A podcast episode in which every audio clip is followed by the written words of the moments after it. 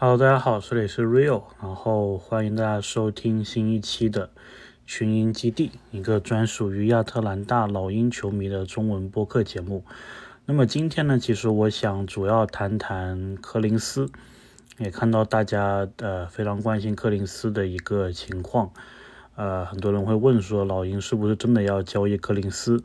如果交易柯林斯的话，我们能换来什么样的球员，什么样的筹码？然后值不值得我们去呃进行一个交易？那么柯林斯未来在老鹰会有什么样的一个状况？呃，所以这一期的话呢，我就想针对这些问题，我谈一谈自己的一个想法吧。那么柯林斯其实是我非常呃喜欢的一个老鹰球员。我记得当时在一八一九一九二零赛季，就是我们刚摆烂的。呃，开始了那么几年，其实柯林斯应该是在当时的老鹰的比赛当中最有激情的一个球员了。他的扣篮，他的防守，其实当时给我有一个非常深的印象，就是这一个是，嗯，球迷进场想看的球员。嗯，其实这么多年过来了，你说现在老鹰阵中资历最深的。球员是谁？其实你可能不会想到是柯林斯。柯林斯是从一七一八赛季，也就是光头呃刚入主的第一个赛季，他就在老鹰阵中了，而且他是光头第一个选中的呃老鹰球员。那么其实他在 NBA 应该也是新赛季开始就是他的第六个赛季了。那么讲到柯林斯的话呢，很多人会诟病。他的几个问题啊，那么首先有一些东西我觉得是不存在的，我也不知道为什么这个印象大家一直会有，就是他和特雷杨的矛盾。那么这一个事情呢，其实最最早最早应该是在二零二一赛季，老鹰用麦克米兰换皮尔斯之前，呃的那么一段时间，然后当时老鹰是一直输球。然后球队似乎也找不到一个很好的赢球的默契。那么当时呢，柯林斯就是有表示。那么当然，这个表示也从来不是公开的。这个其实是由最近离开了老鹰这个呃专栏的记者，The Athletic 的专栏记者 Chris Kushner 他最早爆出来的。那么你知道，就是说这一些记者他其实跟球员都是私底下会有一些互动啊什么的，可能呃作为记者，他们其中一个本职工作吧，就是跟球员可能套套近乎，然后问一些心里话什么的。就不管怎么样，当时战绩不好的时候呢，这个 Kushner 这位记者就爆出来说，老鹰其实对球呃柯林斯对球队的一个进攻的选择。不是很满意，然后觉得自己的叫什么，就是自己的出手出手权稍微少了一些。那么这个是在球队战绩比较糟糕，麦克米兰接任之前的这么一个状况。这个应该是这个事情最早的一个由来。呃，那么当然，这个事情的解读就是很多人会觉得说，这个是柯林斯跟特雷杨之间的一个矛盾，对吧？就说。因为你说自己拿不到很多的球权，那么球权去了哪里？那当然就是我们球队使用率最高的这个球星特雷杨。而且那一个赛季的话呢，其实呃也是让人比较矛盾的，因为其实老鹰在场面上打的并不难看，但是每次都是在关键时候，然后就开始输分，甚至你可以。一直领先，整场比赛一直领先到最后的六七分钟，然后后来突然就不会打了。那么这个也是皮尔斯，呃，期间老鹰最大的一个问题。所以呢，当有人解读为是克林斯跟特雷杨之间的一个矛盾，我自己结合后面的事情来看，我觉得更多的是克林斯跟，呃，其实是对整个球队的一个状态的他的一个。一个质疑或者他的一个疑问嘛，我我会更多解读为这样子。那么这个事情之后呢，老鹰就换主教练了。那么当然，其实你说柯林斯不满这个老鹰的战术安排，这个事情其实也不是他一个人有这么一个一个感觉。那么当然，雷迪什其实也表达过类似的一个观点。那么特雷杨也表达过类似的观点。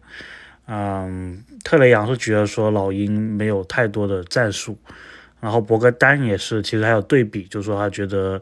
就当博格丹这个对比是在事后了，就是在换了麦克米兰之后，他说觉得皮尔斯的球队也就是没有什么战术纪律。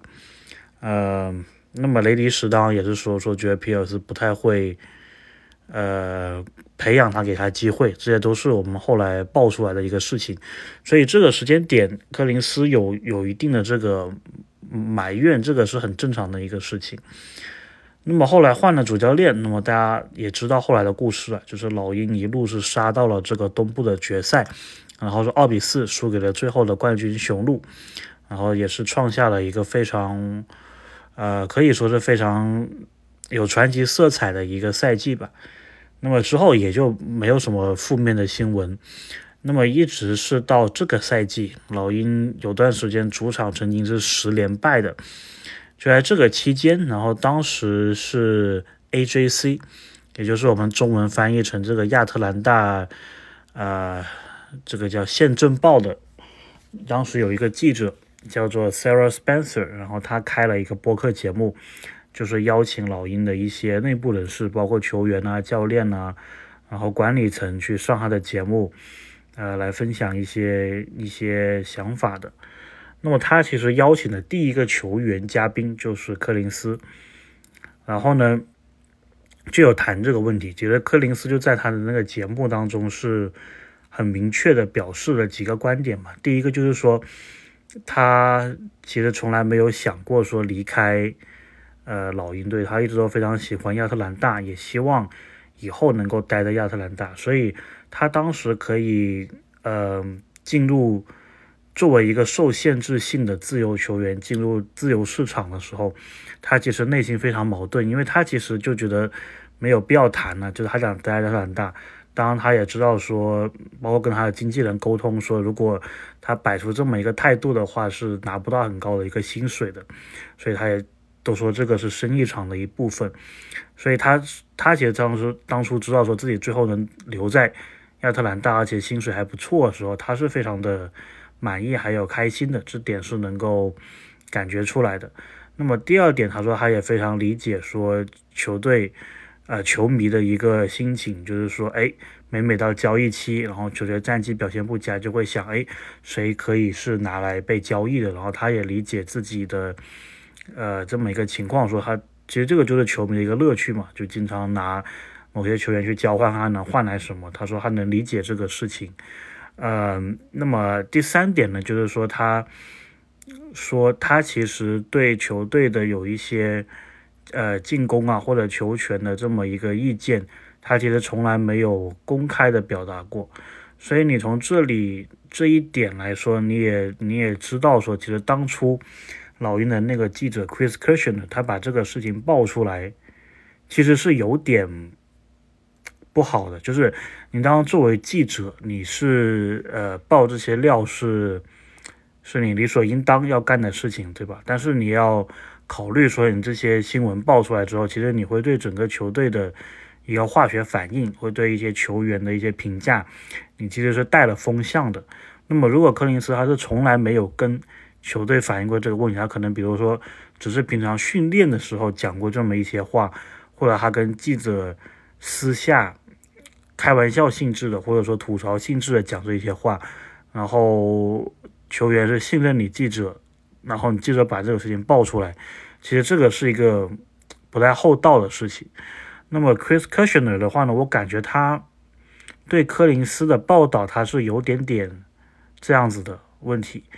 他当然后来也报过雷迪史的问题，但他在雷迪史的事情上，他就显得比较的，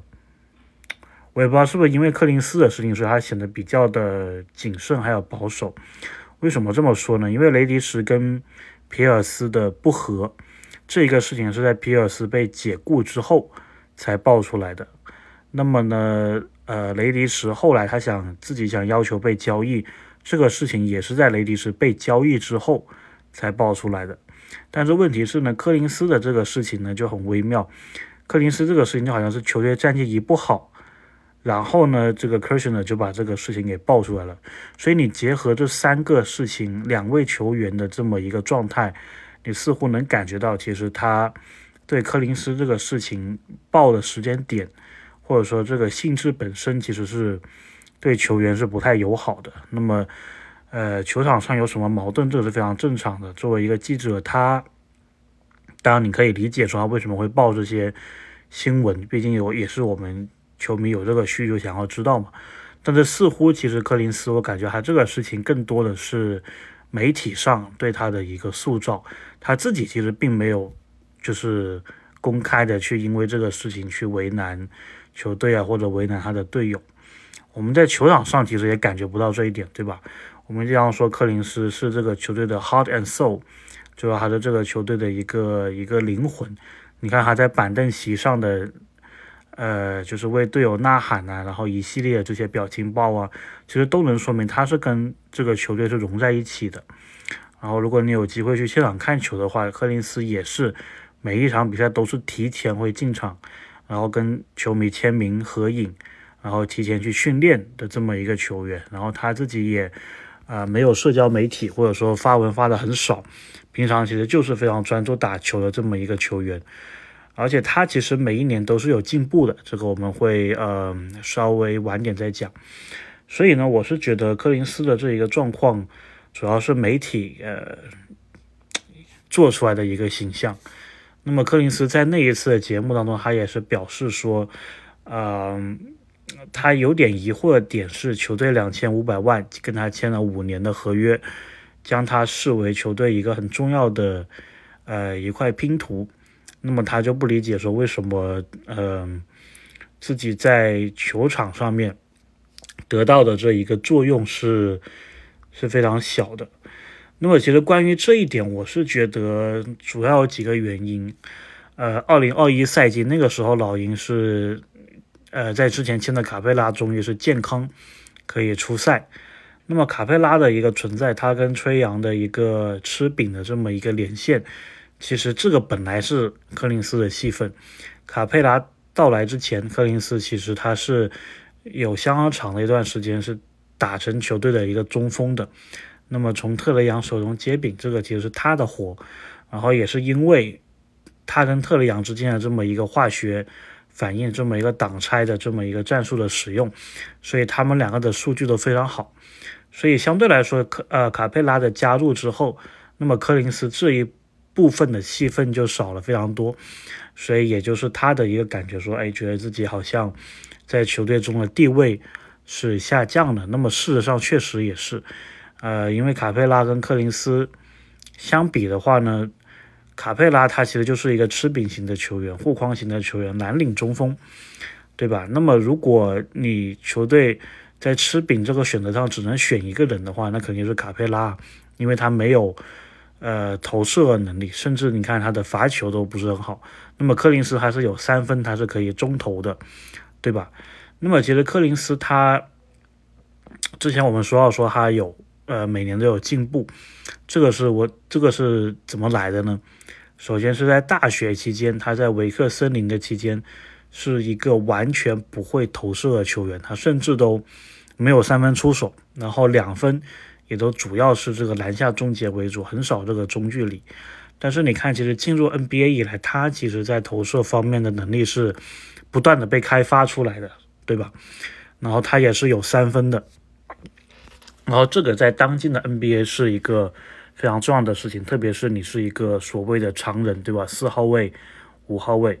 那么当然，我在这个专区里面也有看到说，呃，大家觉得说。柯林斯应该换成一个，就是防守比柯林斯要好，能够摇摆到五号位，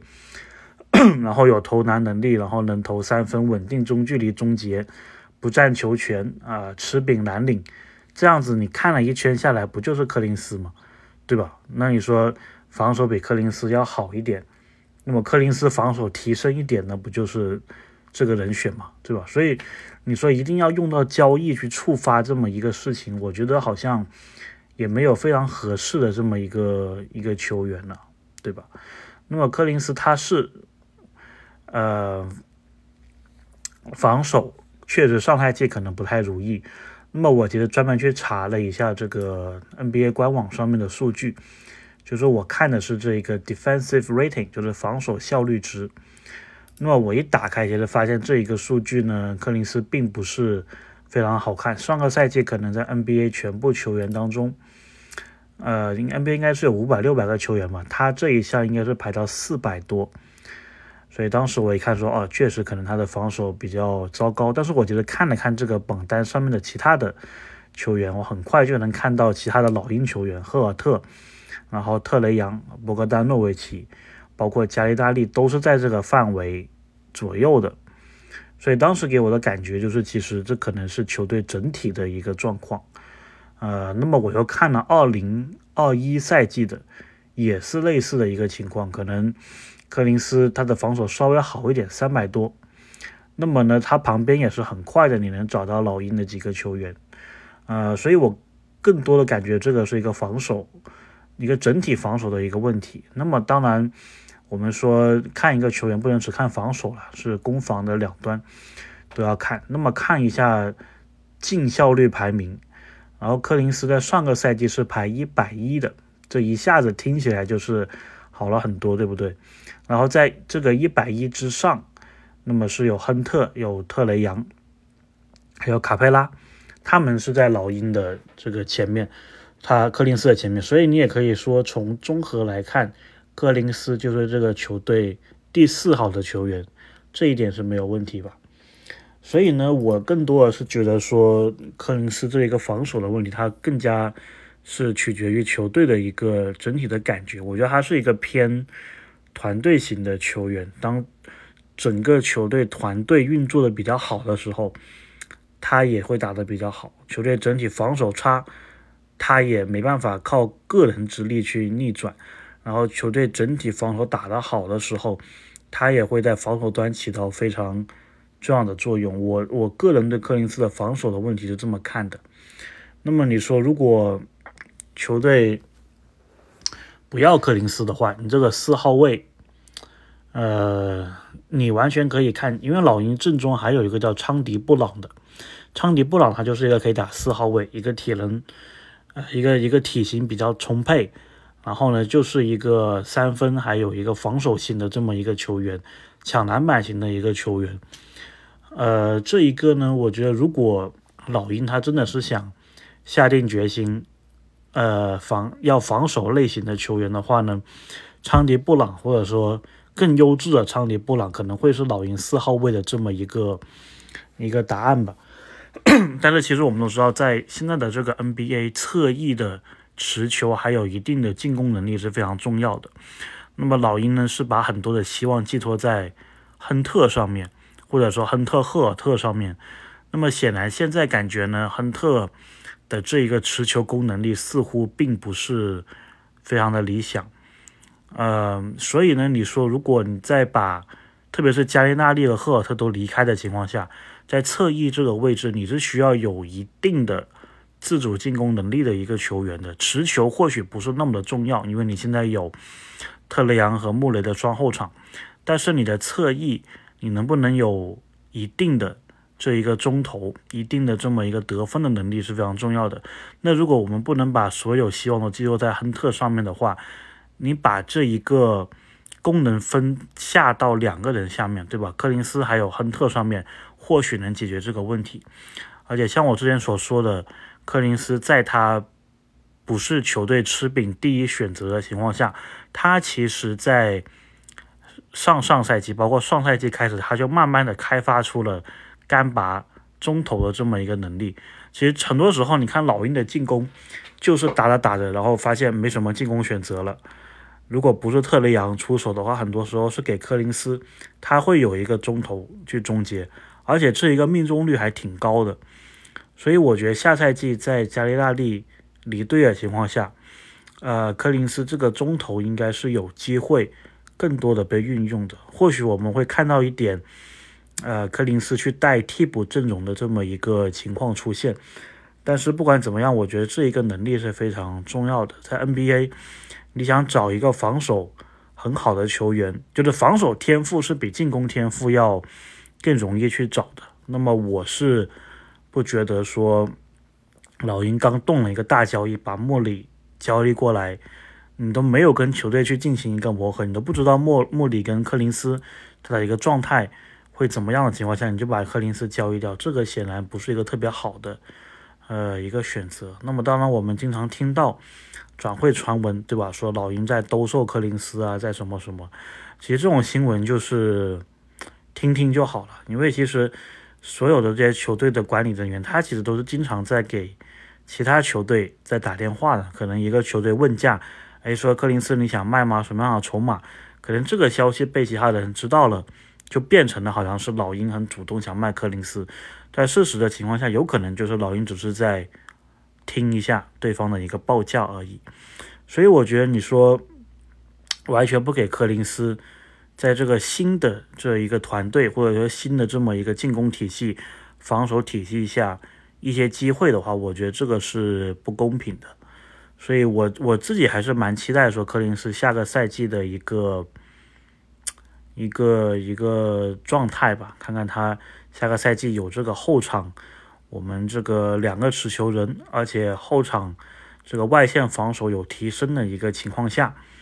而且球队有更多的这一种三 D 型球员，就是防守的心态上面比上赛季要更加成熟、更加强的一个情况下，柯林斯的一个表现，我自己是挺期待。我也觉得柯林斯会有会有一个比较大的反弹吧。其实柯林斯目前的一个在老鹰的一个状态，我觉得就是属于一个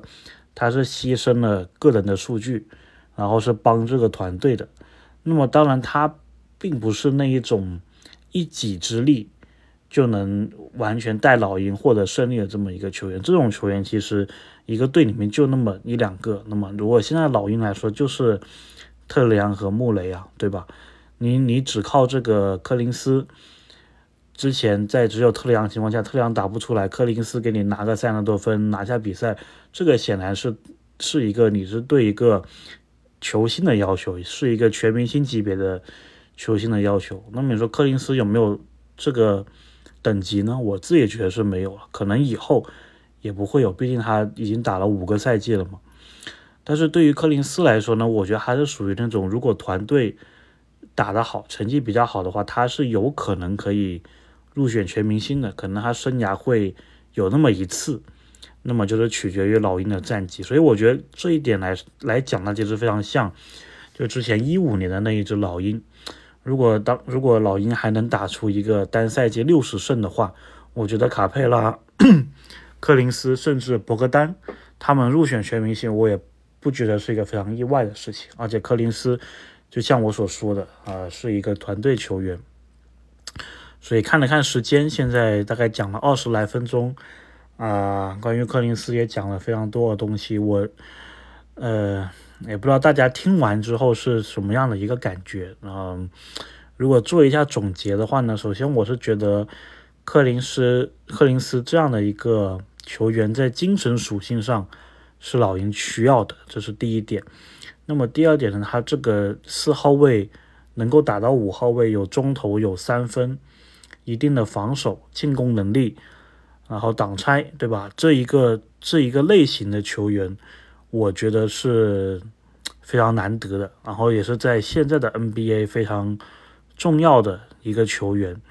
那么当然对老鹰来说重要，对其他球员也重要。所以未来你老鹰把他视为球队的一部分，我是可以理解的。我觉得我觉得应该也会是这样子，或者说他持续的在这个交易传闻当中被提及，我觉得也是正常的，就是因为他的这个功能属性。呃，是非常球队都都希望的。那么第三点呢，我觉得是要给柯林斯一定的这么一个机会。我觉得他是一个团队型球员。